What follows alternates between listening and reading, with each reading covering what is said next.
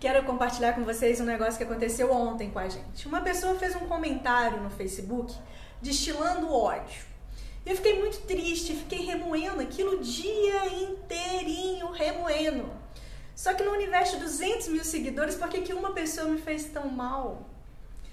E aí a gente lembrou de uma sabedoria oriental que ilustra muito bem sobre essa serenidade interior que às vezes a gente não tem.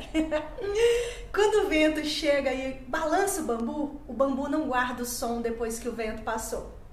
Quando os gansos atravessam o lago, o lago não conserva seus reflexos depois que eles se foram.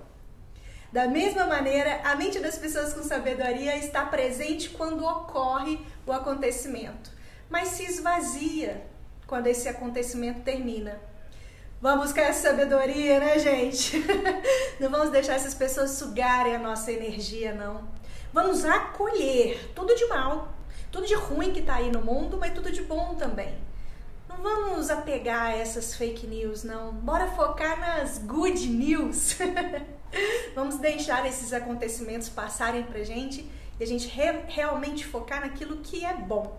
Bora com a gente? Beijo!